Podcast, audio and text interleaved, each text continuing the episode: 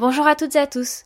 Tout de suite, le petitjournal.com avec Amaury Maigret. Et non, vous ne rêvez pas, le sommeil d'un reptile est comparable à celui d'un humain.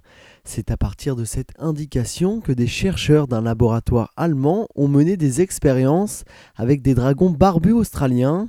Ces tests ont pour objectif de comprendre en fait le sommeil chez l'homme.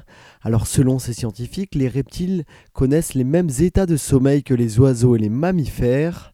Le dernier cycle du sommeil chez un humain est le REM, ça se dit aussi sommeil paradoxal.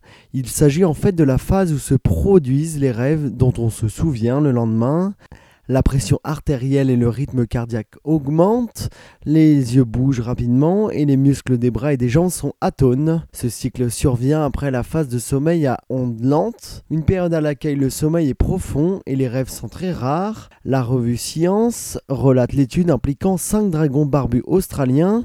Celle-ci s'est penchée sur les rêves des reptiles.